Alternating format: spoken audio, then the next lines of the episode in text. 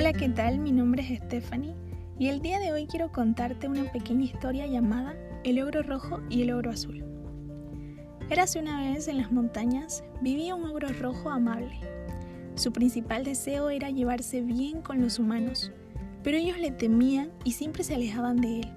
Eso entristecía mucho al ogro rojo, pero su amigo el ogro azul le dijo que iría a la aldea a causar problemas y así el ogro rojo podía llegar a salvarlos.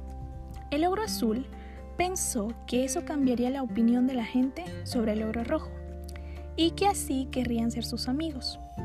Un día el ogro azul fue a la aldea para asustar a las personas, pero procuró no lastimar a nadie. Y entonces llegó el ogro rojo y fingió que había derrotado al ogro azul y lo hizo marcharse. A partir de ese momento, los aldeanos confiaron en el ogro rojo. Ahora tenía amigos humanos. Al fin el ogro rojo era feliz. Pero después de un tiempo, se preocupó porque su amigo el ogro azul lo había dejado de visitar. Así que fue a visitarlo. El ogro rojo cruzó montañas y valles hasta llegar al hogar del ogro azul. Pero al llegar descubrió que el ogro azul se había ido de viaje y solo encontró una carta en su casa que decía así.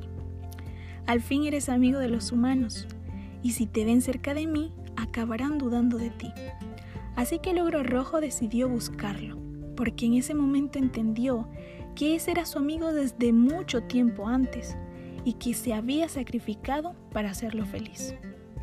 ¿A cuántos no les ha pasado en muchas ocasiones que encuentran a un amigo y de pronto él quiere algo más, algo que te aleja de él o de ellos. O en muchas ocasiones, nosotros dejamos de lado a esos amigos que han estado con nosotros desde mucho tiempo.